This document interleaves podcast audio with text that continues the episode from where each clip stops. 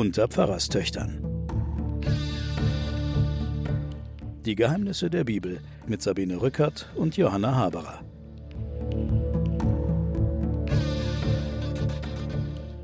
Willkommen zu den Pfarrerstöchtern und den Geheimnissen der Bibel. Mein Name ist Sabine Rückert, stellvertretende Chefredakteurin der Zeit. Mir gegenüber sitzt meine Schwester Johanna Haberer, Professorin für Religion und Medien an der Universität in Erlangen. Hallo Sabine. Ja, diesmal haben wir noch das Ende des Exodus vor uns und wir werden in einem Sauseschritt das Buch Levitikus durchschreiten, damit unsere Hörer äh, bei uns bleiben und uns nicht zwischen den Querlatten und duftendem Räucherwerk verloren gehen. Wir sind jetzt dabei, die Stiftshütte zu erbauen. Wir haben ja jetzt letztes Mal gehört, äh, Tanz um das goldene Kalb. Mose mit glänzendem, gleißendem Gesicht kommt er vom Berge herab. Und was mich so ein bisschen noch umgetrieben hat in der letzten Woche, war, dass äh, wir den Aaron irgendwie vergessen haben. Der Aaron hat sich doch hier gemein gemacht mit den Erbauern des goldenen Kalbs oder des goldenen Stiers und hat dann hinterher noch gelogen und es passiert irgendwie nichts. Es wurden ja 3000 erschlagen, die dann um dieses goldene Kalb getanzt haben, aber Aaron kam irgendwie davon. Und ich frage mich jetzt, wie kommt es, dass der Aaron hier ungeschoren die ganze Zeit durchs Gemälde schreitet und ihn keine Rache trifft? Hm. Interessante Frage. Wir müssen wieder mal unterscheiden zwischen der erzählten Zeit, also wir befinden uns in der erzählten Zeit äh, ganz lange nach Ägypten, Exodus am Sinai. Wir sitzen immer noch am Sinai, an dem Ort, an dem Gott sich seinem Volk offenbart. Das dauert ja dann auch zwei Jahre insgesamt. Das kann man ja schon mal vorausschicken. Ja, aber keine 40, da kommen wir noch drauf. Ja. Aber die Zeit, in der diese Texte aufgeschrieben sind, sehr schwierig zu datieren, aber die sind vermutlich alle rund um das Exil in Babylon aufgeschrieben mhm. worden und in der Zeit danach. Mhm. Also im vierten Jahrhundert dann, fünfter, viertes Jahrhundert vor Christus. Die Israeliten sind im Exil und zwar vor allem die Reichen. Mhm. Zu Hause sind noch so ein paar arme Bauern. Der Tempel ist geschleift. Mhm. So, und das ist die Situation. Und jetzt schreiben die Eliten und die Priester, schreiben diese Bücher, die mhm. tun die Vision machen beim Auszug aus Ägypten und am Sinai wurde sozusagen das Heiligtum neu eingesetzt. Und das ist eigentlich die Aufforderung, den Tempel wieder aufzubauen. Mhm. Und zwar mit lauter Reichtümern und mit lauter Sachen, die dann die reichen Eliten bei der Heimkehr nach Jerusalem wieder mitbringen. Das ist die Vorstellung. Also der Tempel ist sozusagen das Symbol der Stiftshütte, die dann kommt. Und Aaron, das ist der sehr umstrittene Hohepriester. Mhm. Du musst dir vorstellen, wir haben eine Konkurrenz zwischen den Leviten, die sind uns ja schon untergekommen. Die haben ja dann das große Rachemorden gemacht nach dem goldenen Kalb. Und dann haben wir den Aaron. Beides sind Ansprüche auf die Priesterkaste. Mhm. Und auch da müssen wir jetzt wieder in die Zeit, in der die Texte entstanden sind, gehen. Wir haben assoziiert vermutlich den Aaron mit einem Heiligtum in Bethel, in Israel, also der Norden. Und die konkurrierenden Priesterkasten in Jerusalem, Seleukiden heißen die, die bekämpfen eigentlich die Tradition dieser Nordreich. Äh, Priester. Mhm. Das heißt, wir haben auf der einen Seite im Buch Levitikus, über das wir heute sprechen wollen, eine riesen Einsetzung des Aaron als Riesenpriester. Und dann haben wir eine Tradition, die den Aaron, unabhängig davon entstanden, die den Aaron ganz schlecht macht. Mhm. Und also, beides findet sich in einem Buch. Beides findet mhm. sich in einem Buch und dieses, die sind zusammengebunden worden. Was wir da erleben, ist der Wettbewerb und der Kampf und die Konkurrenz um die Privilegien der Priester. Aber ist es nicht auch bei ganz normalen Menschen so, dass sie auf der einen Seite ganz Gewaltiges auf die Beine stellen können oder sich in einer gewissen Hinsicht für, für alle einsetzen und eine große Rolle spielen in der Gesellschaft und für die Gesellschaft und eine zweite charakterliche Linie haben sie, in der sie einfach mies sind. Also das erleben wir doch auch, wenn wir die Zeitung aufschlagen. Mhm. Also so kannst du es auch lesen. So dürfen wir diese Texte auch lesen, aber wenn wir sie historisch betrachten, müssen wir auch sehen, dass es in diesen heiligen Texten jede Menge Wettbewerb gibt, mhm. jede Menge Versuch zu legitimieren, was in diesem neuen Staat, der da entstehen soll, wieder entstehen soll, nach der babylonischen Herrschaft, wer da die Herrschaft haben soll, wie das Ganze aufgebaut werden soll, wie die Gesellschaft aussehen soll, wie die Opfer aussehen sollen, wer da welches, welche Kohle kriegt. All diese Sachen werden jetzt hier verhandelt. Und zwar unter anderem an der Figur des Aaron. Wobei es einfach in der Geschichte unlogisch ist, dass alle, die da abgefallen sind, zu Tode kommen. Aber Aaron, der eigentlich der Initiator war, der oder Oberabgefallene. der Oberabgefallene, der kommt durch ja, Diese das ist aber Frage. leider auch in der Realität häufig so. dass die Kleinen gehängt werden und ja. die Großen kommen dann ja. äh, mit Bewährung davon. Aber da hast du, da siehst du dann eben die Erzählinteressen. Und das Kluge an diesen Büchern ist, dass sie diese beiden Interessen ja nicht in eins bringen. Sie versuchen es ja nicht in eins zu bringen, sondern wir dürfen sie es genauso lesen, wie du es jetzt liest. Es gibt hervorragende Gestalten, der ist ja redegewandt, der steht ja vor dem Pharao, der macht Wunder, der hat Magie drauf, der ist ein Volksführer und auf der anderen Seite ist er verführbar, wie wir mhm. alle. Und ein Feigling. Jetzt muss ich aber noch was anderes fragen. Wegen der Stiftshütte. Jetzt kommen also endlose Vorschriften, wie die Stiftshütte auszusehen hat und wie die Spenden auszusehen haben und wie die Opfer auszusehen haben und die Ausstattung des Heiligtums und Beauftragung von Künstlern und sonst was. Da geht es dann darum, jeder, den sein Herz dazu bewegt, soll eine Abgabe für den Herrn bringen, Gold und Silber, Kupfer, Violetten und roten Purpur, Karmesin, Byssus, Ziegenhaare, rötliche Widderfelle, Taarscheute und Akazienholz, Öl für die Leuchter, Balsam für das Salböl und für das duftende Räucherwerk. Man fragt sich, da sitzt eine Gruppe, die also mit Mühe und Not aus Ägypten entflohen ist, dann noch die Häscher im Nacken, Sie kauern jetzt am Fuße dieses Berges und jetzt sollen sie da Karneolsteine und Ziersteine und so weiter anfertigen, Querlatten und Säulen und Sockel. Wo haben die das alles her? Haben die Leute überfallen oder, oder woher kommt das duftende Räucherwerk, das jetzt in, in Massen angeliefert werden soll?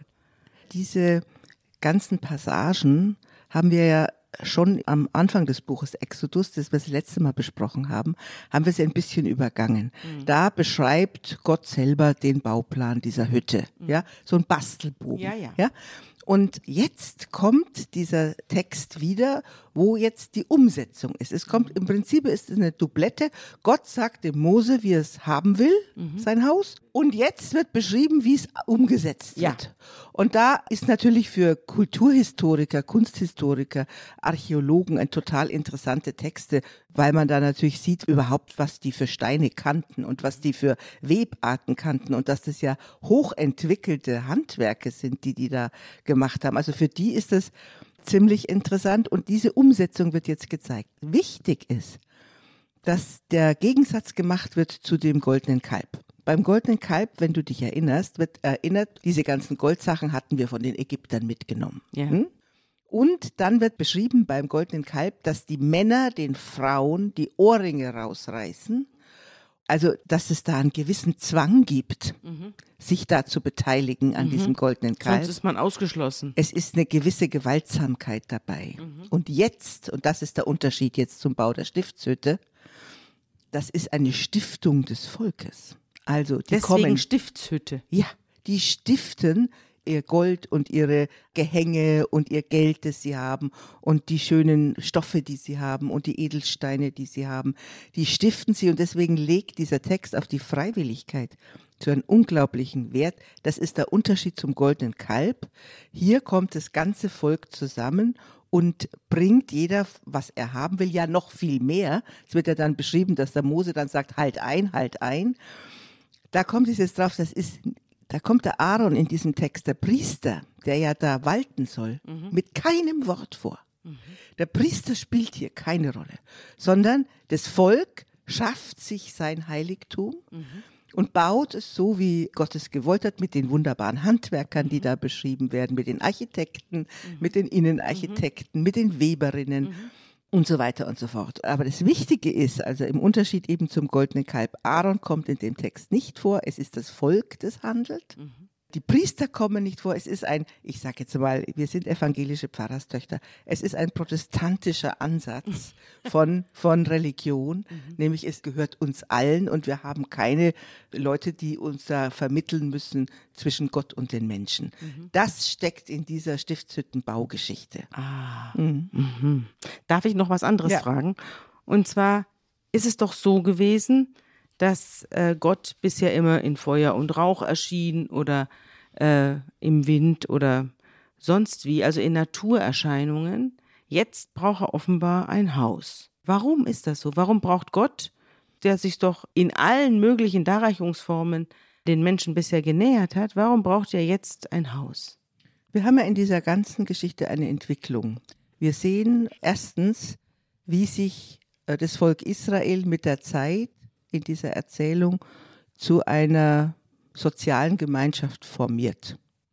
Vorher waren sie eine wilde Horde mhm. und äh, dann haben sie plötzlich die Delegierten und die 70 Weisen und mhm. die Richter werden eingerichtet mhm. und die Priester werden eingerichtet. Es wird also ein soziales Konstrukt wird erstellt und entsprechend entwickelt sich auch der Gott. Der Gott ist vorher mit den Nomaden gezogen, der ist dann in Naturerscheinungen und in Vulkanausbrüchen erschienen. Und jetzt wohnt er ein bei diesem Volk und lässt sich bei dem nieder, entsprechend der sozialen Entwicklung des Volkes. Und dieser Gott Israels wohnt jetzt bei seinem Volk und das Volk ist, so heißt es da auch, Wohnung Gottes. Und da kommt natürlich wieder diese, diese ganzen Vorstellungen von Erwählung. Bei uns wohnt Gott. Aber es ist immer noch ein mobiler Gott. Ja, das sieht man ja dann. Also diese er, Stiftshütte, die genau. wird dann offenbar mitgetragen. Genau. Also am Anfang ist Gott in Form von kleinen Gestalten mitgezogen oder äh, war dann dabei, wenn man dann irgend so einen Steinhaufen weite. Mhm. Jetzt wird ein Kunstwerk gebaut, aber das ist mobil und das äh, äh, spiegelt dann die ganze Diskussion wieder, die in Israel ja stattgefunden hat rund um den Bau des ersten Tempels Salomo. Unseren Gott, den man doch nicht sehen kann, kann man den überhaupt behausen? Mhm.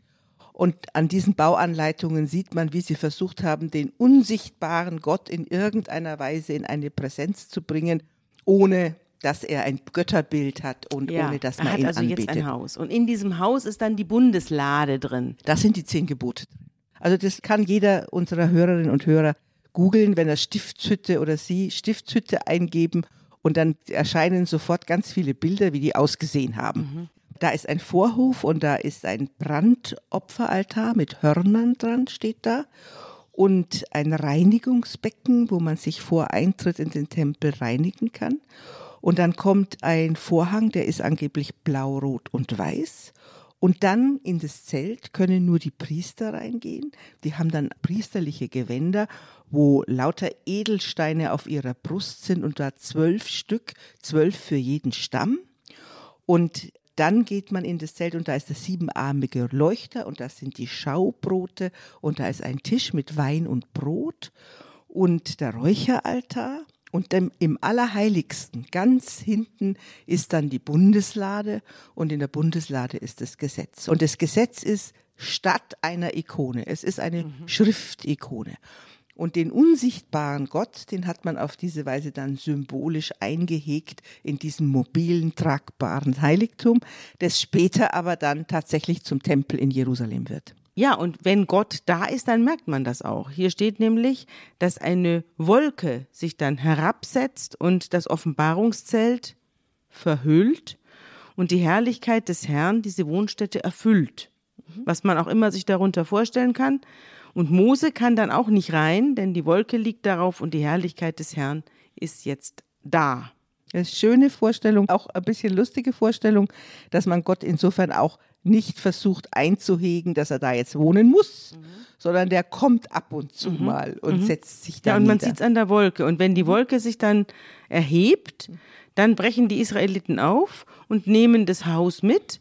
Und wenn sich die Wolke nicht erhebt, dann brechen sie auch nicht auf. Also dann können sie auch nicht aufbrechen, weil die Wolke sitzt auf diesem mhm. Offenbarungszelt. Das mhm. ist wirklich sehr interessant. Also sie werden ja auch jetzt noch eine ganze Weile da bleiben. Hier, hier brechen sie ja auch noch gar nicht auf. Sie brechen ja dann erst im vierten Buch Mose in Numeri auf. Aber auf jeden Fall wird hier schon mal erklärt, mhm. wann losgefahren Aber wird. Aber sie sollen, sie sollen kein Feuer vor ihren Zelten machen. Das heißt, sie sollen sich nicht einrichten. Mhm. Hm. Sie sollen immer bereit Dramatisch, sein, ja. aufzubrechen. Dramatisch.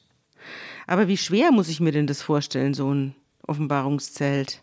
Naja, das ist ja zum Zusammenlegen. Also ich nehme mal an, das war vielleicht von ein paar Eseln zu tragen. Das war vielleicht so 16 Meter oder sowas. Das ist kein prächtiges Ding, nur die Materialien ja, waren prächtig. Ja, war vor allem aus Stoff. Und viel Stoff. Und vielleicht erinnerst du dich an die Matthäus-Passion wenn es dann dort heißt, beim Tod Jesu, es zerriss der Vorhang im Tempel. Ja. Das ist der Tempel. Das ist der Vorhang, der in der Stiftshütte beschrieben wird, wo nur der Priester rein darf. Und das sagt aus, dass wenn der zerreißt, dass dann alle Leute ins Heiligtum dürfen. Wieder ein demokratischer, sagen Akt. wir mal, Akt. Mhm. Für die Redakteure, die diese Texte jetzt aufgeschrieben haben, endet dann mit dem Bau der Stiftshütte und mit der Einwohnung Gottes im Volk äh, das endet ja immer mal wieder mit der Wiederholung, dass der Sabbat gehalten werden soll. Ja. Und das ist eigentlich die Vorstellung, dass der Schöpfungsakt Gottes dann damit endet. Und der Sabbat wird dann da hochgehalten. Und was ich noch zu dem Text sagen wollte, wir haben ja sehr viele Dubletten. Es wiederholt sich mit kleinen Varianten. Es ist ganz schwer zu lesen. Aber man muss sich in die Ästhetik oder in die Wahrnehmung der damaligen Leute einfinden. Die wiederholen das deshalb, weil es die besondere Heiligkeit und Schönheit der Sprache widerspiegelt. Und die Bilder von diesen großartigen Webereien und so, das ist für die Leute damals wie Fernsehen gewesen von Königshäusern oder ja. so. Und deswegen wird es auch immer wieder wiederholt und oft erzählt. Jetzt kommen wir ins nächste Buch Mose, nämlich ins Buch Levitikus. Das ist das dritte Buch Mose. Und das setzt voraus, dass Israel am Sinai lagert. Hier bei mir in meiner Bibel heißt es in der Erläuterung, in der Wüste, losgelöst von allen Einflüssen der Umwelt, hat Gott sein Volk darauf verpflichtet, nicht nach den Bräuchen und Gewohnheiten der Völker zu leben, sondern einzig nach jener Lebensordnung, die sich an Gott selber misst. Und die kommt jetzt. Jetzt kommen Vorschriften, die sehr, sehr umfangreich sind. Es geht los mit den Opfervorschriften. Speiseopfer, Brandopfer, Sühneopfer und so weiter, Heilsopfer, Sündopfer des Sippenoberhauptes und so weiter. Ich würde jetzt gerne diese Opferpassage durchschreiten, aber Feueropfer, Fett- und Blutgenussverbot, Schuldopfer, Weiheopfer und so weiter. Was würdest du denn noch dazu sagen wollen zu den Opfern? Zwei Dinge würde ich gerne dazu sagen. Das eine ist, der Priester und seine Helfer sind diejenigen, die die Opfer vollziehen. Es ist, glaube ich, eine schwere Arbeit, damals Priester gewesen zu sein, weil man die ganze Zeit mit Blut zu tun hatte, mit diesem heiligen Blut. Die Leute kamen und haben ihre Opfergaben gebracht. Also war der Priester eigentlich auch sowas wie der oberste Metzger. Mhm. Man muss auch sagen, dass Fleisch nur gegessen wurde im Zusammenhang mit diesen Opfern.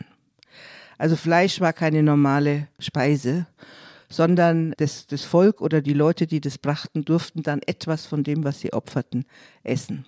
Das heißt, es steckt da drin auch schon noch eine ganz archaisches Empfinden dafür, dass die Tiere auch Lebewesen sind und man sich so ein bisschen bei Gott entschuldigen muss, wenn man die isst. Mhm. Ähm, deswegen. Meinst du, das war ein Vorwand sozusagen, diese Tieropfer zu bringen, damit man dann auch was davon hat? Oder es ist es im tiefsten äh, das Empfinden, das sind Lebewesen wie wir. Mhm. Und wenn wir sie denn schon essen, wir haben ja dann später auch ganz viele Essensvorschriften, wenn wir sie denn schon essen, dann müssen wir sozusagen Gott ein Stück, der sie ja geschaffen hat, ein Stück davon abgeben. Mhm. Und deswegen kriegen die besten Teile, kriegt dann immer entweder die Priester oder äh, Gott kriegt die und dann kriegt das Volk die anderen. Die haben sich normalerweise nicht von Fleisch ernährt. Ja. Also das heißt, diese Opfer sind auch ein Vorwand, kannst du sagen, oder äh, sie sind so eine Mischung, wie es wir können uns dann von Fleisch ernähren, aber nur, wenn wir uns entschuldet haben vorher. Mhm. Also da ist, steckt schon ein tiefes Bewusstsein über das Lebendigsein der Tiere drin ja. und dass Tiere eine Seele haben und dass sie zum Haus gehören. Und wenn man sie schlachtet, dann muss das in Würde geschehen. Also das ist das eine, was ich dazu sagen möchte. Und das andere, was ich ansprechen möchte, ist das, äh, das Brandopfer, das vollständige Brandopfer. Das, also wenn ein Tier komplett verbrannt ja, wird. Das wurde mhm. dann, also Rinder zum Beispiel, wurden am Versöhnungstag an bestimmten Feiertagen komplett verbrannt. Dieses wurde dann in der griechischen Übersetzung, dieses Brandopfer heißt Holocauston. Also die Komplettverbrennung eines Opfertieres hat sich sozusagen bis in unsere heutige Geschichte mit dem Begriff von Holocaust in der selbst, jüdischen Selbstbeschreibung eingetragen. Also im Mittelalter kam dieser Begriff von jüdischen Rabbinern vor für die Opfer von Pogromen und die Verbrennungen von Juden und Anzünden von Häusern. All dieses wurde mit dem Begriff Holocaust, also dass die diese Opfer eigentlich Opfer Gott ja. gegenüber sind. Auch da steckt eine ganz große Ambivalenz mit drin in diesem Wort. Ja obwohl wir heute eben das Verbrechen des Dritten Reiches bis heute als Holocaust bezeichnen. Es ist eine Bezeichnung, die aus diesen Opferritualen kommt. Die zwei Sachen sollten wir vielleicht zu den Opfern wissen. Ja, unbedingt. Jetzt komme ich zu den Reinheitsgesetzen. Und das ist jetzt interessant, weil man hier sieht, was damals alles gegessen wurde, beziehungsweise wonach den Leuten auch der Sinn stand, offenbar. Also, so wie, wie sich das hier jetzt liest, diese Reinheitsgesetze, welche Tiere man essen darf und welche man nicht essen sollte, daran zeigt sich, dass es anscheinend kein, das, was wir empfinden, so, wir haben ja auch ein Empfinden für reine und unreine Tiere. Also wir essen zum Beispiel Hühner, Hühnchen oder Enten oder so, aber wir essen keine Füchse. Amseln, Füchse, Hauskatzen, mhm. Hunde essen wir ja nicht. Schlangen. Und das wird hier auch sozusagen eingerichtet in die Frage, was ist jetzt Tabu und was, ja, Mahlzeit, ja, was könnt ihr essen? Und das ist interessant, weil man zum Beispiel keine Kamele essen darf, man darf auch keinen Klippdachs essen und auch keinen Hasen und auch kein Wildschwein. Das ist zum Beispiel verboten. Also bei den Kamelen ist es offensichtlich, die sind einfach zu teuer zum Essen, die sind ja. zu wichtig zum, äh, zum, als Transportmittel. Aber Hasenbraten ist auch nicht erlaubt. Mhm. Und Wildschwein, da muss ich sagen, na gut, schade. und Aasgeier darf man nicht essen, keine Schwarzgeier und keine Bartgeier. Man soll auch keine Raben essen. Adlereule, Kurzohreule, Langohreule und Kauz. also Alles du siehst, auf, du siehst auf jeden Fall in diesem Kapitel, wo es um diese Tiernahrung geht, siehst du auf jeden Fall, was für eine unglaublich genaue, präzise Beobachtung der unterschiedlichen Tiere die ja. Leute damals hatten. Und, und was für eine Speisekarte auch. Mhm. Ihr sollt auch die Maus für unrein halten, den Maulwurf, die Eidechse und den Gecko. Ja, weil sie halt unter der Erde sind. Da, ja. da sind sie der, der Sheol, der Unterwelt so ja. nahe. Deswegen sollte man die nicht essen. Offenbar musste man das aufschreiben, weil sonst wären sie gegessen worden. Vielleicht muss man sich das so vorstellen wie bei den Wildmärkten in China, wo auch Tiere, die wir niemals in Erwägung ziehen würden, zum Verkauf stehen und dort gegessen und äh, hergerichtet wurden. Auf jeden Fall äh, hat man natürlich, weil man auch nicht so viel Zucht hatte, wie wir das haben, hatte man natürlich einen großen Bedarf nach Fleischnahrung. Und da wird jetzt aufgeräumt und rein und unrein als kultureller Beitrag dann zur Essenskultur mhm. geleistet, ja. Mhm. Ja, nach der, äh, über das Fleisch werden wir ja auch noch reden. Allerdings, wenn es darum geht, dass die Israeliten jetzt das Manna zum Hals raushängt mhm. und sie äh, mal gerne Fleisch haben möchten. Dann geht es weiter über den Aussatz an Menschen. Da haben wir ja auch schon drüber gesprochen, wie das mit den Gesundheits- mhm. Regeln ist mit dem Aussatz an Kleidern, dann Reinigung. Aussatz an Kleidern, da nehme ich mal an, es ist der Schimmel, der ja. damit gemeint mhm. ist. Ne? Dann kommt der Reinigungsriten, Unreinheit bei Männern und bei Frauen, wenn jemand Ausfluss hat, dass man mhm. sich da fernhalten also soll und auch, so weiter. Genau, da wird genau beschrieben, Gonorrhoe und ja. Tripper und sowas wird genau beschrieben, wie man sich da dann möglichst reinigt davon. Und dann kommen wir zum Versöhnungstag und den Ritualen und da treffe ich auf das wunderbare Ritual des Sündenbocks. Der Sündenbock, der in die Wüste geschickt wird, auf den alle Sünde abgeladen wird und der dann in die Wüste getrieben wird und dort, ja, er wird ja nicht getötet, sondern er wird verbannt. Doch, doch. Der Versöhnungstag, das ist das, der Neujahrstag Yom Kippur. Mhm. Bis heute kennen wir das vom Yom Kippur-Krieg, wo mhm. Israel mhm. an diesem höchsten Feiertag angegriffen wurde. Und der Yom Kippur ist ein man kann es vielleicht am besten vergleichen mit im Christentum mit dem Buß- und Bettag, mhm. wo man ein das ganze Volk sich seiner öffentlichen Sünden bewusst wird. Ja. Und dann gibt es ein großes Ritual. Es werden zwei Böcke gebracht und der eine Bock, der gehört Gott und der andere ist der Azazel der gehört dem Wüstendämon. Azazel ist der Wüstendämon oder wird dann auch später mit dem Teufel in irgendeiner Weise konnotiert. Und dieser Bock, dem, dem legt dann der Priester die Hände auf und dann werden die Sünden des Volkes, was weiß ich, Gier, Betrug, was auch immer die Leute untereinander angerichtet haben, werden dann diesem Bock erzählt und während die Hände Ach, das auf. Das wird ihm erzählt. Das wird ihm öffentlich erzählt. Und während der Priester die Hand auf ihn legt, werden sozusagen die übertragen magisch. Und dann gibt es zwei Varianten. Also er wurde dann in die Wüste geschickt, das ist das eine. Und dann gab es ab und zu mal den Unfall, dass er wieder zurückkam. Ja, also hat natürlich man, kam er zurück. Er wusste ja gar nicht, wie ihm geschah. also Bock. hat man dann tatsächlich in den Riten festgehalten, dass man ihn über die Klippen des judäischen Gebirges stürzt. Also er wurde dann dem Tode zugeführt, damit er nicht zurückkommt. ja. ja. Aber die Vorstellung äh, ist, du hast natürlich private Sünden und so, da kommst du dann und äh, tust ein Täubchen äh, opfern ja. und dann, äh, aber dass man auch kollektiv in die Irre gehen kann. Ja und dass man kollektiv auch um Entschuldigung bitten kann für die, was weiß ich, Ausplünderung anderer Völker oder für, dass man den Ausländer nicht gewürdigt hat oder, oder dass man die Witwen und Waisen äh, nicht geschützt hat und so weiter und so fort. Das ist öffentliches Gut und das wird öffentlich bekannt. So muss man sich das am Versöhnungstag vorstellen. Und dann ist die Vorstellung, wird gegessen und getrunken und das neue Jahr wird angefangen. Ja. Also es hat was von der Beichte. Ja, genau. Ja. Das ist ja so ähnlich wie diese Kölner Gepflogenheit, den Nubbel für alles Mögliche verantwortlich zu machen. Mhm. Im Karneval. Mhm.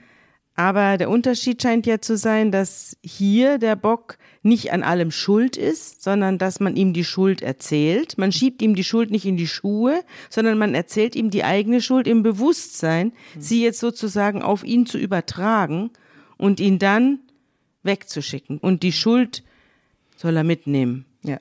Also das, der Sündenbock hat in der weiteren Kulturgeschichte des Juden- und Christentums insofern noch eine ganz bedeutende Rolle, als die neutestamentlichen Autoren, einige davon, diesen Sündenbock mit Christus identifizieren, der die Schuld der Welt auf sich nimmt, unschuldig, mhm. ja, mhm. die Schuld der Welt auf sich nimmt und am Kreuz stirbt und insofern in die Wüste äh, gejagt wird und dann getötet wird für die anderen selber ein unschuldiges Opfer. Dass dieses Bild von der Entschuldung äh, wird sozusagen ans Kreuz geheftet von Jesus und damit interpretiert. Insofern ist es eine zutiefst jüdische Geschichte, die wir äh, in der Passionsgeschichte lesen. Ja, ist aber interessant, dass offenbar das Gefühl, ähm, sich entschuldigen zu müssen und sich von etwas, äh, von, von eigenem Frevel freimachen zu müssen, dass das offenbar auch in den archaischsten Gesellschaften bereits da war. Und ist bei uns auch da. Also ja, ist bei uns auch glaub, da. Aber wir haben ja jetzt auch 2000 mhm. Jahre Christentum mit den Schuldbekenntnissen von mhm. morgens bis abends. Mhm. Aber das hatten die ja nicht. Haben sondern die anderen Religionen auch alle diese Vorstellung, dass man sich reinigt, dass man schuldig wird, dass man nicht als Mensch leben kann, ohne schuldig zu werden manch, manchmal fahrlässig, manchmal merkt man es gar nicht. Das, äh, das, das gehört zu unserem ambivalenten Menschsein. Und da versucht man Rituale zu schaffen, wie man sich aus diesem Schuld befreit. Und das Christentum hat in seinem Zentrum ein riesiges Ritual, das ist der Karfreitag und die Passionszeit. Mhm. Noch einen Satz möchte ich sagen, es gibt einen äh, französischen Anthropologen und Philosophen René Girard. Mhm. Der hat dann versucht, dieses Ritual des Sündenbocks so zu erklären, dass es die Dynamik einer Gesellschaft beschreibt, die selbst zerfallen ist, in Konflikten zerfallen. Und damit sie zusammenhält, muss sie irgendwie einen Schuldigen finden, den sie außerhalb stellt und die Frage gar nicht stellt, ob der schuldig ist oder unschuldig, sondern einfach nur eine Gruppe, seien es jetzt in unseren Gesellschaften die Ausländer oder die Juden, man erfindet eine Gruppe, die man außerhalb stellt und dann kann man als Volk wieder zusammenleben. Ja. So interpretiert der das Sündenbock-Prinzip, mhm. dass wir menschlichen Gesellschaften immer jemanden brauchen, den wir nach außen tun mhm. und dann schuldig erklären für alles, was uns passiert. Mhm. Und er beschreibt den Fortschritt des Christentums, sagt er, dieses unschuldige Opfer des Jesus Christus am Kreuz macht diese Konstellation und dieses Konzept so offenbar, Mhm. dass wir als menschliche Gesellschaften das überwinden können. Es ist nicht mehr verdeckt, sondern das Kreuz Christi zeigt, dass wir ständig Unschuldige für uns schuldig erklären damit wir zusammenhalten können. Ja. Das ist, finde ich, noch ein interessantes Konzept, das mit diesem Sündenbock zusammenhängt oder angeregt durch diese ja, sehr, sehr interessant. Hm? Ja. Aber es hat sich ja dadurch jetzt auch nicht furchtbar viel geändert.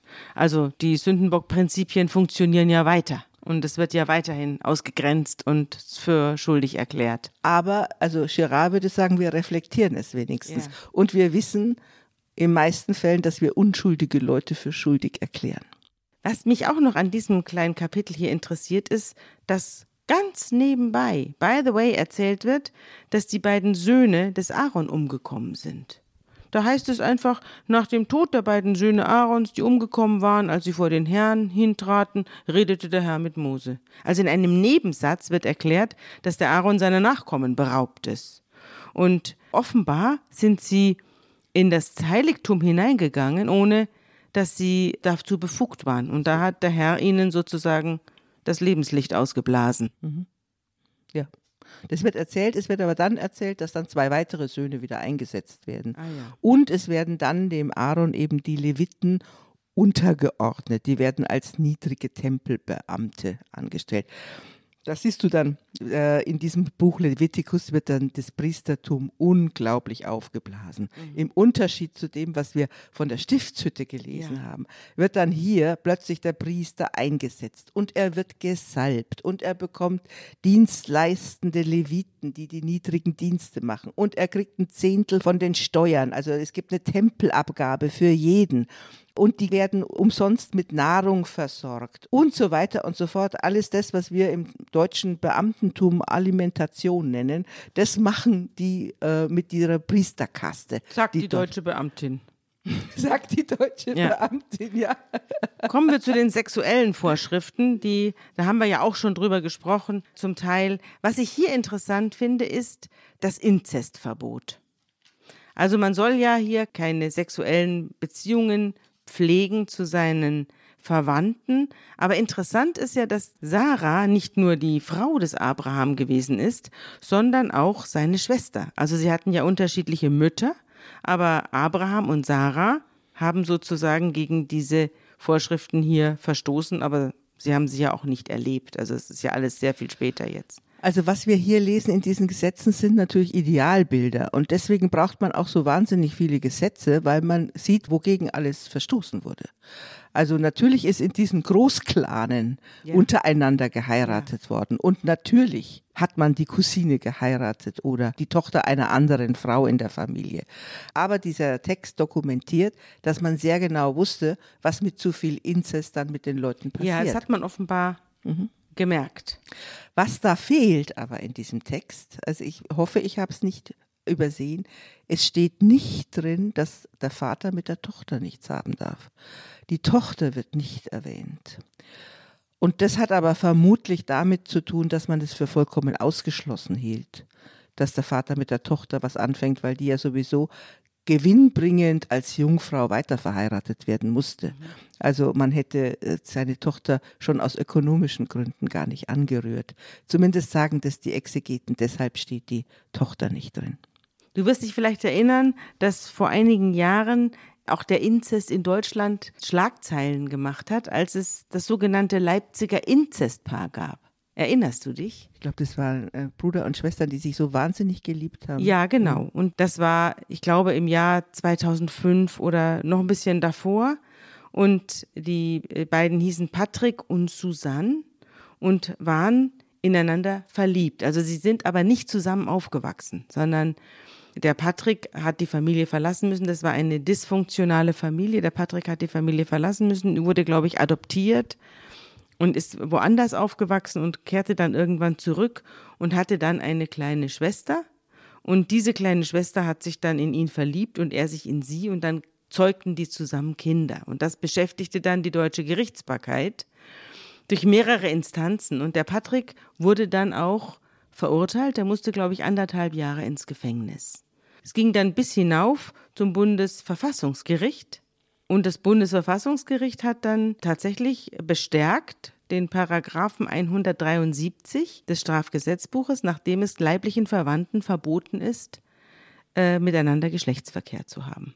Diese beiden Geschwister haben zusammen vier Kinder bekommen, mhm. von denen zwei mit einer Behinderung geboren worden sind. Und es gab also einen langen Kampf und sehr, sehr viel Öffentlichkeit um diese Familie. Aber es hat nicht funktioniert. Die haben sich dann 2010 getrennt, die Geschwister. Und ich habe jetzt kürzlich in einem Artikel gelesen, dass sie auch verfeindet sind und nur noch über Anwälte miteinander kommunizieren. Der Mann hat eine andere Frau. Der hat sich damals auch sterilisieren lassen, um mit seiner Schwester weiterleben zu können. Die Kinder sind ihnen alle, ich glaube, bis auf eins weggenommen worden. Also es hat nicht gut geendet. Hm. Und es ist nach wie vor verboten, auch wenn der Deutsche Ethikrat die beiden moralisch freigesprochen hat. 2014. Aber die Gerichte sind dem nicht gefolgt. Das ist, die haben gesagt, nö, nö, es bleibt verboten. Ja, der Ethikrat meint natürlich, dass man nicht umhin kann, sich in jemanden zu verlieben. Ja. Und das andere ist dann Kinder zu bekommen, eine Ehe zu führen. Das ist dann die Rechtssatzung. Aber diese Rechtssatzung, der Verbot von Inzest, gibt es in allen Religionen. Mhm. Also das ist so eine bekannte anthropologische Erfahrung durch die Menschheitsgeschichte. Das ist ein Dokument davon. Mhm. Die nächste Passage sind die Heiligkeitsgesetze und da sind wunderbare Passagen dabei. Also die sind weit weg von archaischer Formulierung und sehr, sehr modern und bis heute auch bei uns erhalten als Gesetze und als Gebote und als Verhaltensregeln, Anstandsregeln. Und da hören wir jetzt mal rein.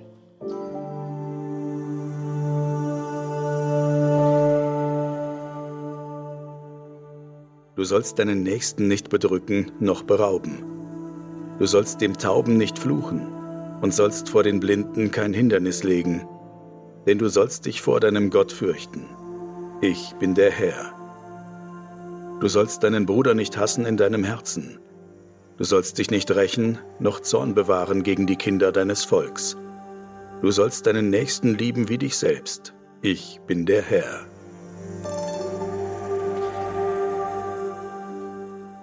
Das sind die Passagen, die wir dann häufig auch in den Predigtexten finden. Ja. Diese anderen jüdischen Gesetze haben wir ja in der Kirche oder in, in der christlichen Tradition weitgehend abge ja, die abgelegt. Haben, die haben, wir, die haben wir in modernen Zeiten so Unzucht mit der Nebenfrau des anderen. Wen interessiert das heute? Genau, das ist also erstens kann man auch daraus lernen, dass jeder, der sagt, dass diese Texte Wort für Wort heilig und Anweisung zum Leben sind. Das kann man am Buch Levitikus studieren, dass das mit uns nichts mehr zu tun hat, dass sie interpretationswürdig sind. Und dann finden wir eben Edelsteine, ja. die eigentlich unsere Gesellschaft ausgemacht haben. Dieses Liebe den Nächsten wie dich selbst wird ja in der Regel Jesus zugeschrieben. Dieses äh, das ist ganz vergessen, nicht, dass das, das hier steht. Das doppelte Liebesgebot mhm. steht im Alten Testament, im Buch Levitikus 19. Und wichtig ist an diesem Gebot, dass es nicht in der christlichen Tradition meistens überformt ist, dass man den Nächsten lieben soll und sich selbst zurückstellen soll, sondern das ist eine Parallelität. Also die Selbstliebe und die Selbstsorge, die wird wertgeschätzt und den Nächsten auch, aber du sollst dich selbst nicht übergehen dabei. Ja. Diese Gedankenfigur ist, ich bin nichts und der andere ist alles und, ja. und ich werde hochmütig in der Demut, die ja. ich da habe, in de, indem ich mich selbst klein mache. Das ist ja so ein bisschen. Aber so laut, dass es jeder hört, wie genau, klein ich bin. Das ist so eine christliche Fehlentwicklung, mhm. sag ich mal. Mhm. Und das ist hier eine ganz gesunde Balance. Und dann ist festgeschrieben, dass man die Ausländer nicht bedrückt. Und das hören wir uns jetzt an.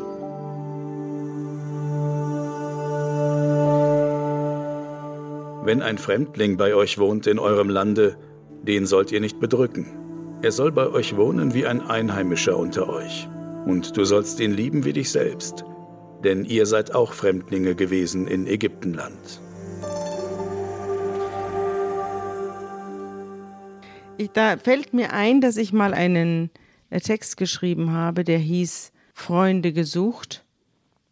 Den habe ich 2015 geschrieben auf der Seite 1 der Zeit Freunde gesucht. Da ging es um die Syrer, die in großer Zahl sich vor den Grenzen stauten und aus ihrem völlig vernichteten Land heraufgezogen waren über die Balkanroute und Einlass suchten. Und dann habe ich geschrieben eben, dass ähm, man sich um diese Leute kümmern soll und dass jede, jeder Deutsche sich einen Syrer zum Freund nehmen soll und für den, um den sich kümmern soll. Und da habe ich furchtbar viele böse Briefe bekommen. Also ein Fremder, der bei uns im Land lebt und der als Einheimischer gelten soll und ich soll ihn lieben wie mich selbst. Wenn man das heute auf die Seite 1 welcher Zeitung auch immer schreibt, dann kann man sich aber sicher sein, dass man da nicht nur mit der AfD zu tun bekommt, sondern dass man bombardiert wird mit bösen Briefen, so wie ich damals. Blauäugig und bla bla und ja, die Begründung äh, Kirchentagsgesabbel, ja. das mhm. wurde mir da vorgeworfen. Ja, die Begründung ist aber interessant. Die Begründung heißt, ihr seid selbst Fremdlinge gewesen. Und ich glaube, dass schon auch sich die ganze Community der ehemaligen Flüchtlinge oder der Flüchtlinge, die in unserem Land wohnen, schon nochmal anders dazu verhalten, die früher gekommen sind, noch einmal anders dazu verhalten als die Leute, die sagen, ich bin seit Generationen hier. Weil diese Erfahrung, dass man selbst auf der Flucht gewesen ist, kann ja auch barmherzig machen kann auch unbarmherzig machen. Es gibt ja auch die Rivalität verschiedener Flüchtlingsgruppen in Deutschland untereinander. Aber ich glaube, die tiefe Erfahrung, dass man selbst auf der Flucht gewesen ist und schlecht behandelt wurde, wie jetzt in dem Film Das alte Land zum Beispiel, ja. diese Erfahrungen, ich denke, die können einen nachsichtiger und barmherziger, sage ich mal das Wort, machen für Leute, die das gleiche Schicksal haben. Wir haben damals auch Reporter geschickt, 2015 im August nach Passau am Raikon und Henning Susebach sind damals runtergefahren und haben sich angeguckt, wie die Deutschen reagieren auf die Flüchtlinge. Und ich lese einfach mal einen Anfang vor von dem Dossier, das damals entstanden ist, im gelobten Land. Wunderbares Stück. Ja, das waren damals auch diese Bilder, wo die Menschen mit ihren Familien und kleinen Kindern auf der Autobahn entlanglaufen. Ne? Caroline Spreitzer schüttelt gerade die Betten ihrer Kinder auf, als das Weltgeschehen ihren Garten erreicht. Es ist ein Dienstag Ende Juli, halb acht morgens. Licht flutet die Weiden und Felder um Passau, erhellt auch ihr Bauernhaus einsam an einer Straße gelegen. Da schlagen die Hunde an. Caroline Spreitzer hält inne und schaut aus dem Fenster. In der Hofeinfahrt unter den Birken hocken Menschen im Kies. Männer, Frauen, Kinder. Einige liegen, reglos wie Puppen. Wie viele sind das? Caroline Spreitzer zählt fünf, zehn, fünfzehn, sechzehn, siebzehn. Alle haben dunkles Haar. Niemand hat Gepäck dabei. Da begreift sie. Vor ihrem Haus sitzen Flüchtlinge, wahrscheinlich aus dem Nahen Osten. Die humanitäre Katastrophen aus den Nachrichten ist in ihren Garten gekommen. Als sich Caroline Spreitzer um die Flüchtlinge in ihrem Garten gekümmert, ihnen Wasser gebracht und Nutella-Brötchen geschmiert hatte und ihr Nachbar davon erfuhr, begann er zu schimpfen. Bist du blöd? Gib denen nichts, sonst kommen immer mehr. Anteilnahme oder Angst? Dieser Zwiespalt durchfährt das ganze Land. Caroline Spreitzer führt diese Debatten sogar in sich selbst. In der Küche ihres Hauses erzählt sie, dass sie nachts an roten Ampeln nicht mehr stehen bleibt, sondern vorsichtig durchrollt, weil neulich ein Fremder an die Scheibe ihres Autos klopfte, einen 500-Euro-Schein aus der Tasche zog und fragte, ob sie ihn an der Polizei vorbei zu Verwandten nach Norddeutschland bringen könnte. Egal für welche Weltanschauung, die Wirklichkeit hält in Passau einige Widerhaken bereit. Wer flieht, ist nicht immer arm. Eine Flucht ist Darwinismus in reinster Form. Am ehesten kommen durch die Jungen, wenn auch gealtert, die Starken, wenn auch geschwächt, die Wohlhabenden, auch wenn sie viel zurücklassen mussten. Die Ereignisse vor ihrem Haus haben Caroline Spreitzer zu einer anderen Einstellung gezwungen. Mögen diese Wochen chaotisch wirken, die Welt ordnet sich neu. Immer mehr Grenzen in den Atlanten ihrer Kinder verlieren die Gültigkeit. Menschen ziehen aus dem Krieg in den Frieden, aus dem Unrecht in das Recht, so wie Wasser bergab fließt. Deshalb hat Caroline Spreitzer auf ihrer Facebook-Seite geschrieben, gestern wurde mir so richtig klar, dass wir am Anfang einer humanitären Katastrophe stehen. Ich fand an diesem Stück wunderbar als Bayerin, Südbayerin, geborene Münchnerin, fand ich wunderbar, wie diese Bürgermeister und Landräte an diesen Grenzen reagiert haben. Ja. Und die Polizei. Und die Polizei. Im Norden wird ja immer Bayern mit ihrer konservativen CSU und so verspottet.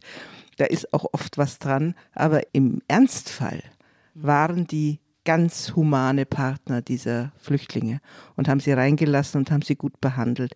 Also das war ich fand, das war eine Glanzzeit unseres Landes. Ja, ich fand das mhm. auch, mhm. finden aber viele anders. Mhm.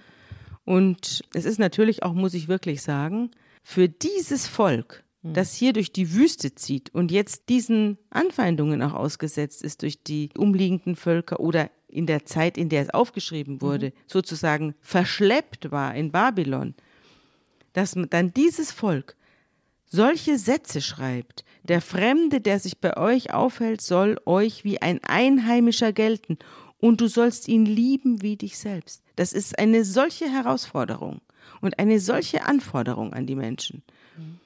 Also unvorstellbar, wie, wie man sowas ein, zu Papier bringt. Ein soziales Ideal, aber in dem Wissen darum, dass es langfristig der bessere Weg zum Frieden ist. Gehen wir weiter und kommen hier, ich will jetzt ganz kurz nur erwähnen, hm. Strafe für unzüchtige Priestertöchter. Das gilt jetzt dir und mir. Da kann ich nur kurz vorlesen. Wenn sich die Tochter eines Priesters als Dirne entweiht, so entweiht sie ihren Vater und soll im Feuer verbrannt werden.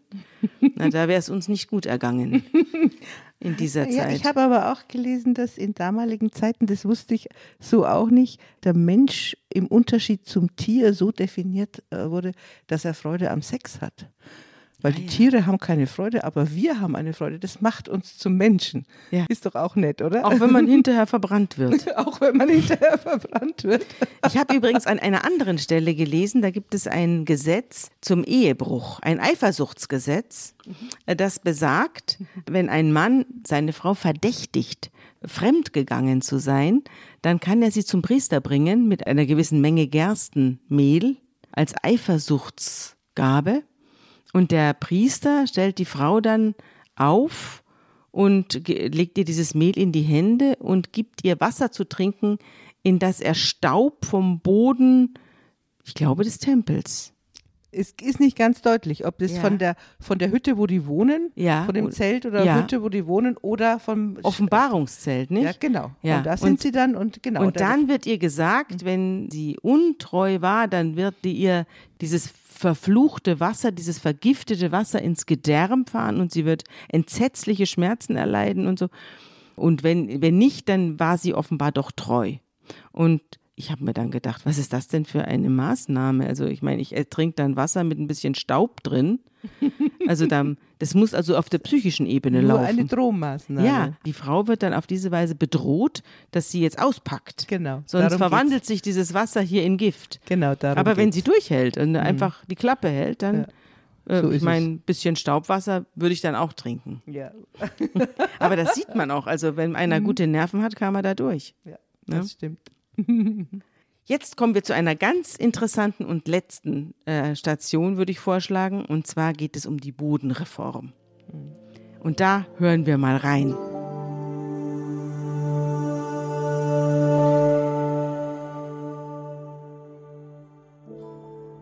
Darum soll das Land nicht für immer verkauft werden, denn das Land ist mein.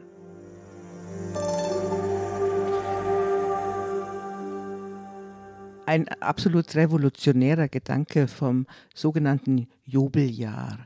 Ähm, Jubeljahr ist sieben mal sieben das 50. Jahr. Das sagen wir doch auch, alle Jubeljahre. Ja, das kommt von daher. Ja. Das kommt, also es kommt Jobel, heißt, ist die Posaune, die geblasen wurde, wenn der Yom Kippur anfängt. Ja. Und der Yom Kippur im 50. Jahr würde sozusagen das Erlassjahr sein, so heißt es auch. Und wir sagen alle Jubeljahre, das kommt richtig aus dieser Vorstellung. Und da ist die Vorstellung, dass im 50. Jahr das Land neu verteilt wird und alle wieder das Gleiche bekommen. Also das ist, ich finde, eine total revolutionäre ja. Vorstellung in unseren immobiliengesteuerten äh, Zeiten, wo dann die Immobilienhaie ganze Städte aufkaufen. Man muss sich vorstellen, irgendwie in 50 Jahren wird dann alles zurückgegeben, neu verteilt und jeder kriegt gleich viel. Ähm, dieses Jubeljahr hat, äh, wie wir uns vorstellen können, ist nur ein Ideal, hat nie stattgefunden, ist die Idee eines Ideals. Was stattgefunden haben, sind die Brachen, die vorher beschrieben werden, dass der Acker, so wie der Mensch alle sieben Tage seine Ruhe haben muss, soll der Acker alle sieben Jahre seine Ruhe haben. Du sollst es liegen lassen. Das äh, würde heute jeder äh, Biobauer äh, mhm. bezeugen, dass das eine sehr, sehr gute Idee ist. Ja. ja? Aber das andere, wie das Jobeljahr entstanden ist, da gibt es auch unterschiedliche Deutungen. Die einen sagen, es ist ein wunderbares Ideal von Gerechtigkeit. Mhm und eine antikolonialistische Bewegung, zum Beispiel die ganze Befreiungstheologie in Südamerika, hat sich aus diesem Jubeljahr gespart, nach, ja. nach, dem Motto, wir wollen nicht mehr von Diktatoren oder von anderen kolonialen Kräften abhängig sein, sondern wir wollen unser Land, die Bauern von äh, Nicaragua, wir wollen unser Land selbst besitzen, wir wollen keine Beisassen sein und mhm. Leiharbeiter und sonst was. Mhm. Das kam, die ganze Revolution da kam aus diesem, aus diesem Gedanken. Der andere etwas perfide Gedanke ist, dass die reichen, exulierten wir sind jetzt wieder in Babylon. Ja, also zu der Zeit, als mhm. es aufgeschrieben als es, wurde. Genau, als es aufgeschrieben wurde. Denn es ist ja eigentlich absurd, mhm. dass hier ein Gesetz äh, von Gott, ein Gesetz mhm. erlassen wird an ein Volk, das überhaupt kein Land hat, sondern in der Wüste herumirrt. So ist es. Und die wollen aber jetzt wieder zurück. Und das Land hat sich jetzt aber neu verteilt, weil die armen Zurückgebliebenen, die haben jetzt das Land in Anspruch genommen. Also in der in der realen Zeit in Palästina. Nicht in der erzählten. In der genau. erzählten genau. Zeit sitzt das Volk Israel in der Wüste und genau. kauert völlig landlos. In der realen Zeit sitzen die Reichen in Babylon und die armen Bauern dort in, in Palästina, die haben sich mit der Zeit das Land neu aufgeteilt. Ja. Jetzt kommen die wieder zurück, so ähnlich wie. Nach 50 Jahren. Genau, so ähnlich wie in der die DDR. Ja, wurde ja. dann ja auch zurückgegeben und zurückgeklagt. Ja. ja. Also äh, sagen die: Hallo, wenn wir zurückkommen, dann wollen wir bitte, dass alles wieder neu eingeteilt wird. Es sind 50 Jahre vorbei. ja, also diese zwei Deutungen gibt ja. es und da kann man ja auch sehen, dass diese Ideale zum Teil möglicherweise auch äh, sagen wir mal, ein interessegeleitetes Immobilienrückgaberecht hatten oder es ist das Ideal, dass das Land niemandem dem, gehört. Niemandem gehört. Jetzt wollte ich dir was vorlesen, ja. nämlich eine Passage aus dem Spiegel. Und da hat Anton Hofreiter, der bekannte grünen Politiker, ja ein Interview gegeben vor einigen Wochen, das für einigen Furore gesorgt hat. Er sagte nämlich, Einparteienhäuser verbrauchen viel Fläche und viele Baustoffe, viel Energie. Sie sorgen für Zersiedelung und damit auch für, für, noch mehr Verkehr. Wir leben in Zeiten der Klimakrise und des Artensterbens. Die Bundesregierung hat beschlossen, den Flächenverbrauch von 60 Hektar am Tag auf 30 Hektar am Tag zu reduzieren. Bis jetzt ziemlich erfolglos. Immer mehr fruchtbarer Boden wird zugebaut, wogegen Bauern protestieren. In den Städten haben wir eine gigantische Wohnungsnot und explodierende Preise. Also, das ist das Spiegelinterview, das berühmte Spiegelinterview von Anton Hofreiter. Und das hat ja für viel Ärger gesorgt, weil es dann hieß, ja, dürfen wir jetzt kein Häuschen mehr haben. Und im Norden von Hamburg wurde dann bekannt, gibt es keine Bebauungspläne mehr für Einfamilienhäuser und Siedlungen und so weiter.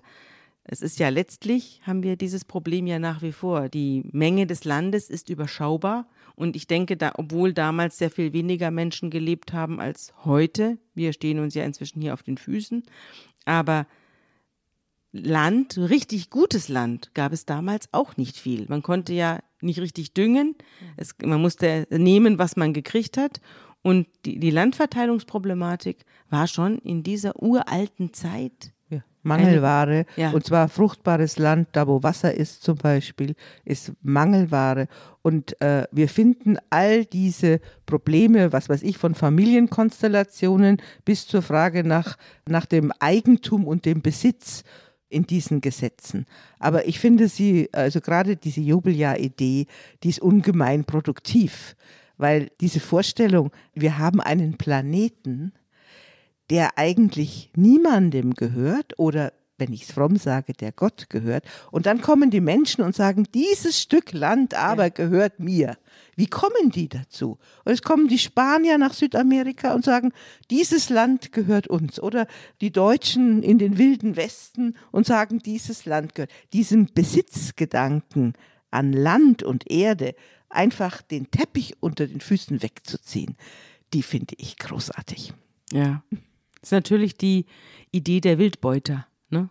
Also es ist die Idee der reisenden Menschen, die immer auf der Durchfahrt sind. Nach der landwirtschaftlichen Revolution vor 20.000 Jahren fingen die Leute eben an, Boden zu bebauen und in dem Moment waren sie auch auf dem Boden festgetackert und dann ging es natürlich auch darum, wer hat was. Wobei wir ja auch bei Abraham und bei seinem Neffen Lot ging es ja auch schon darum, wer darf seine Herden wohin weiden. Wobei dann wird es dann immer schwierig, wenn es dann ums Erbrecht geht, welche Kinder bekommen das und wird dann das immer wieder kleiner, der Boden, der vererbt wird. Übrigens steht da auch, es dürfen Töchter, wenn keine Söhne da sind, auch Töchter erben. Tatsache ist auf jeden Fall, dass äh, der Umgang mit dem Boden schon äh, revolutioniert wird, wenn man sagt, es gibt keinen dauerhaften Besitz darauf. Mhm.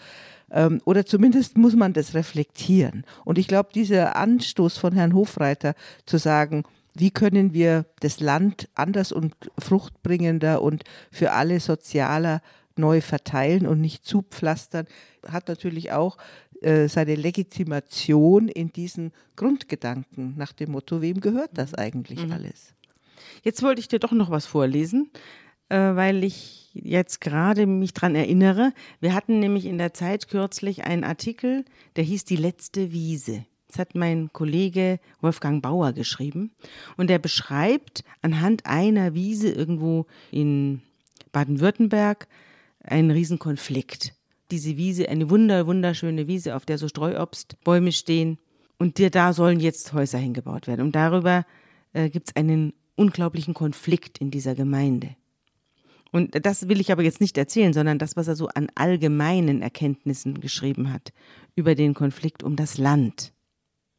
Es geht um einen Konflikt, der in Europa immer mehr Orte erfasst. Das Land verschwindet und das fast wortwörtlich. In den Niederlanden, in Belgien, Norditalien, Österreich, der Schweiz, besonders aber in Deutschland. Es verschwindet unter Beton und Pflastersteinen, unter Straßen, Lagerhallen, Büro, Fabrikbauten, unter Garagenauffahrten, Wohnhäusern, Terrassen und Steingärten. Der Boden, der sich in Jahrhunderten gebildet hat, der Humus wird von Baggern abgetragen und ersetzt durch Schotter und Asphalt. Jede Sekunde werden in Deutschland sieben Quadratmeter Boden verbaut. Jede Sekunde. Jedes Jahr eine Fläche fast so groß wie Frankfurt am Main. Tatsächlich gibt es wenig, was Deutschland so verändert hat wie der Flächenfraß. Orte, die Dörfer waren, verschmolzen zu Kleinstädten. Kleinstädte quollen auf zu Großstädten. So entstand ein Siedlungsbrei, der allen Boden überzieht. Natur findet sich vielerorts nur noch in isolierten Schutzgebieten.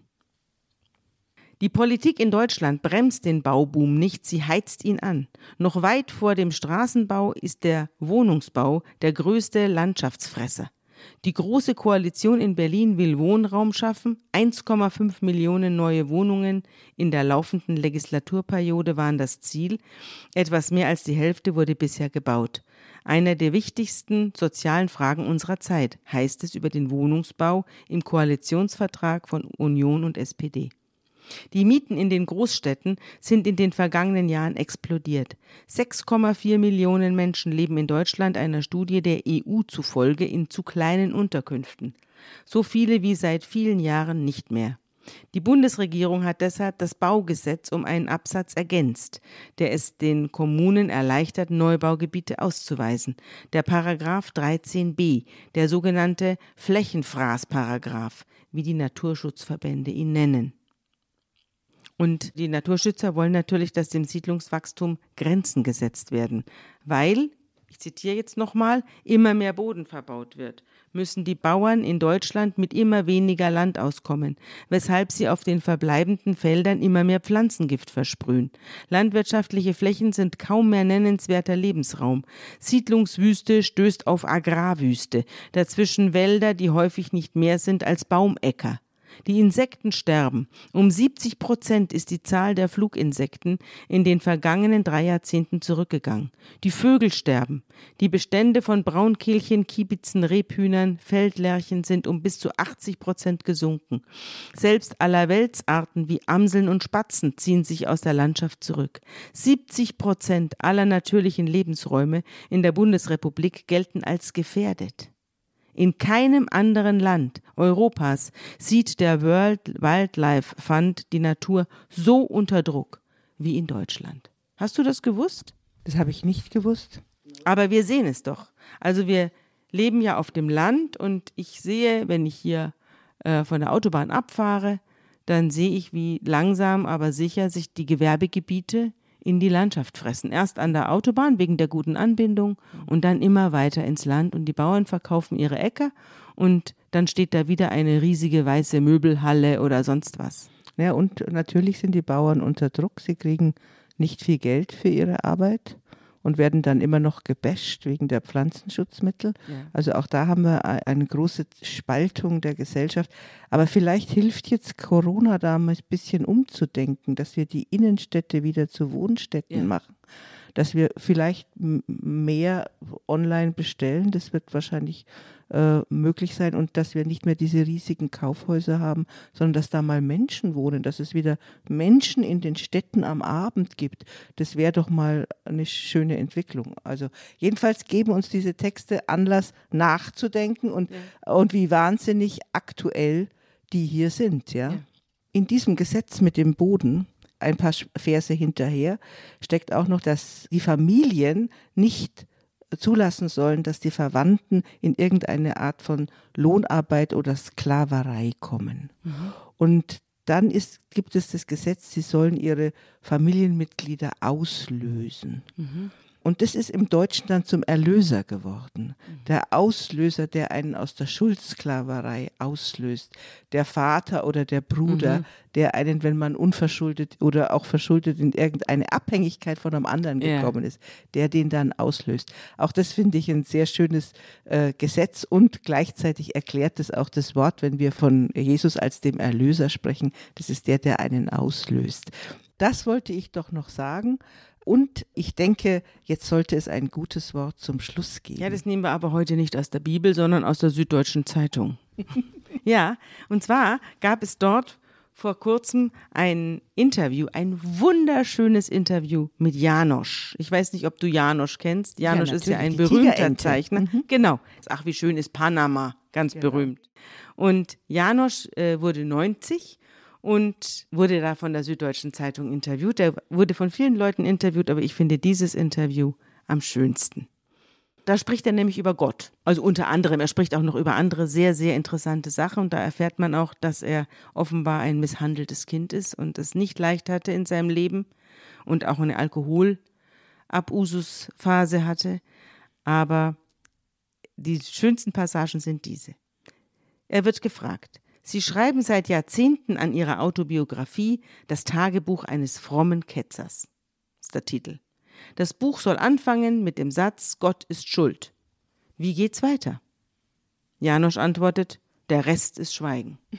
Das ist aber geklaut. Von Shakespeare, glaube ich. Oder war es Schiller? Mal ehrlich, fragt die Süddeutsche.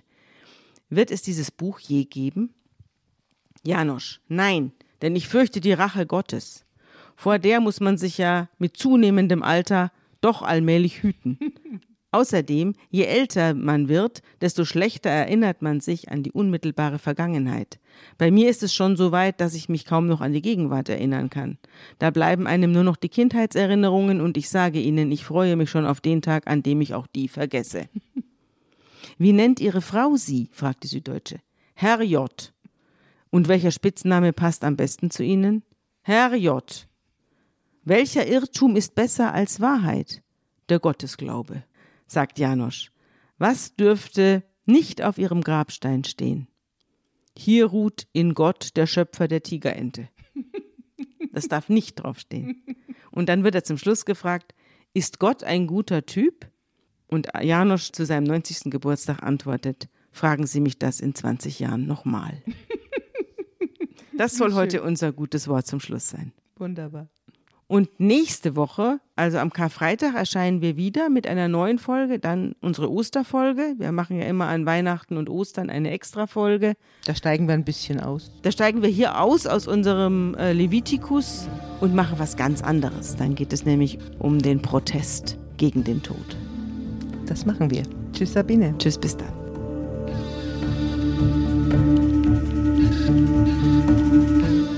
Unter Pfarrerstöchtern ist ein Podcast der Zeit und von Zeit Online. Produziert von Pool Artists.